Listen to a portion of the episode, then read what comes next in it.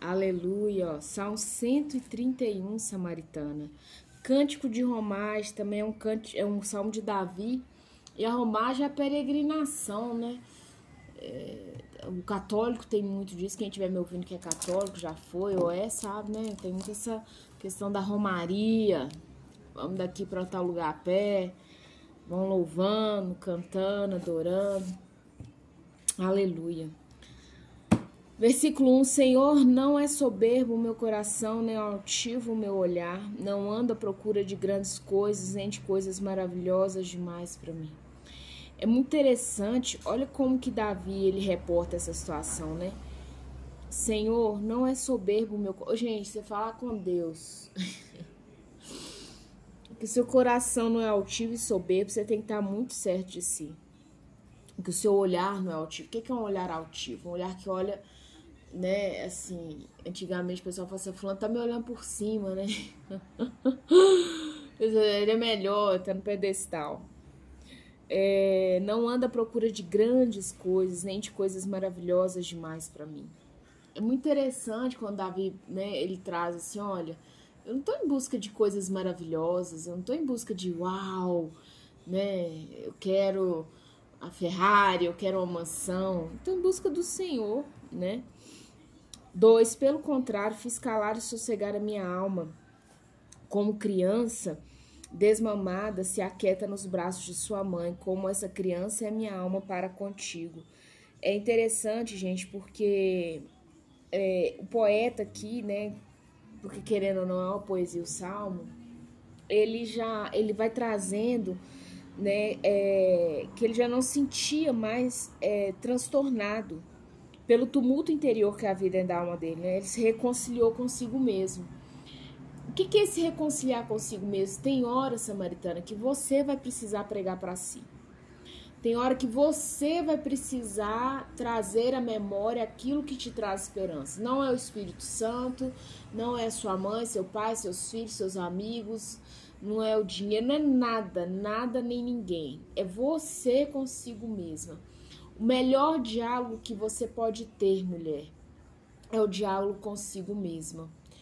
O que eu estou fazendo? Outro dia eu, eu tenho um momento de oração, eu tenho buscado é... o segredo revelado de Daniel, né? Daniel, há um momento ali, quando aparece a mão misteriosa, não sei nem porque, eu vou falar disso. É, depois vocês olham a referência, vocês dão um, um Google aí que vocês acham. E aí é, o filho né, de Nabucodonosor, que era um, um vagabundo lascivo, a palavra é essa, né, ele tá bebendo, gente, na, na... ele tá utilizando os utensílios da casa de Deus para ele poder beber, para ele poder se regozijar. E aí, de repente, vê uma mão e escreve, né? Um dedo aparece escrevendo assim, lá no palácio onde ele tava bebendo, se regozijando, aparece escrevendo. E ele fala assim: Meu puta merda, o que que é isso? E aí a mãe dele fala assim: Eu conheço um cara tal, que é Daniel, da época do seu pai. O cara é os bichos, ele é bom mesmo. E aí Daniel chega e, e dá uma chegada nele, uma pregada nele e fala: Olha, você vai morrer, filho. Só questão, pode, pode colocar aí a ampulheta aí, só cronometrar. Mas o que eu quero chamar sua atenção porque nessa passagem vem falando que Daniel era conhecido por ter luz, por ser inteligente e de extrema sabedoria. E eu falei com Deus, Deus, eu quero ter essa unção na minha vida. Porque Daniel não era inteligente só na palavra, só nas coisas que tangem a palavra de Deus. Ele era inteligente como um todo. E você sabe qual é o segredo de Daniel, samaritano? Daniel, ele colocou a carne dele sujeita ao Espírito. Na época se chamava Espírito de Deus, não Espírito Santo, mas o Espírito é o mesmo. E Daniel orava três vezes ao dia. E isso era o padrão, fora o que ele orava para mais, né? Esse é o segredo de Daniel. Então, eu tiro dias, horas específicas do meu dia e eu vou orar ao Senhor. Eu posso estar fazendo o que for, amada. Eu paro e vou orar. Que for. Ah, mas e quando você tá numa reunião, isso, aquilo, outro? Eu paro o que for, mesmo ali dentro daquela situação, a minha alma entre oração. Ponto. Acabou. Então há momentos que esse, é, quando ele fala aqui, eu fiz calar e sossegar a minha alma, é uma conversa consigo mesmo. E outro dia, nesse momento de oração, amadas, eu parei e eu só falei, Senhor, eu quero só te ouvir. Um tempão parada.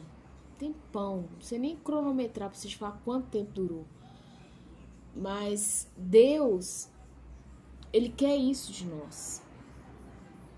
Ele quer que a gente tenha esse domínio de calar e sossegar a nossa alma. Porque o que é impossível, Samaritana, Deus vai fazer por você. Se você está em jejum e oração, filha, por Deus, Jesus fala isso. Isaías fala isso também. Quem procura acha, quem baixa a porta se acha. A, a porta se abre. Vai acontecer. Né? É, aí essa analogia que ele faz como criança desmamada se aquieta nos braços da mãe. Eu tenho três filhos, gente. Se o menino tá inquieto, o bebezinho tá inquieto, e o melhor lugar para ele é os braços das mães, da mãe. Uma das coisas que mais age minha alma, é uma vez que eu fui no orfanato, você não pode pegar os bebês, porque eles não podem criar vínculo afetivo. Aí quando você vê um crime bárbaro, uma criança que não teve nem pai nem mãe, você se questiona: "Ah, meu Deus, que monstro!" Será que aquela criança que hoje é um homem adulto é um monstro ou será que quem gerou toda essa situação é um monstro e criou outro monstro? É um outro assunto, mas aqui a gente é movido pelo Espírito, quem fala é Ele. Então, como bem diz o título, calma em Deus, né? Nos braços de sua mãe, como essa criança é minha alma para comigo. Para comigo, não é para contigo, para com Deus no final do versículo 2, como essa criança que está ali nos braços da mãe, aquietada, né, quentinha, segura, é a minha alma para comigo. Paz. 3. Espera, ó Israel, no Senhor, Deus de agora e para sempre. Eles, o salmista, ele leva Israel a entender que é para esperar em Deus.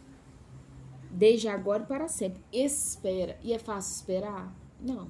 Tem uma música do Diante do Trono Infantil, não sei o nome dela, mas ela faz Temos que aprender a esperar. Depois você dá um Google e acha essa música. Ela é, ela é para nós, ela não é para as crianças, não.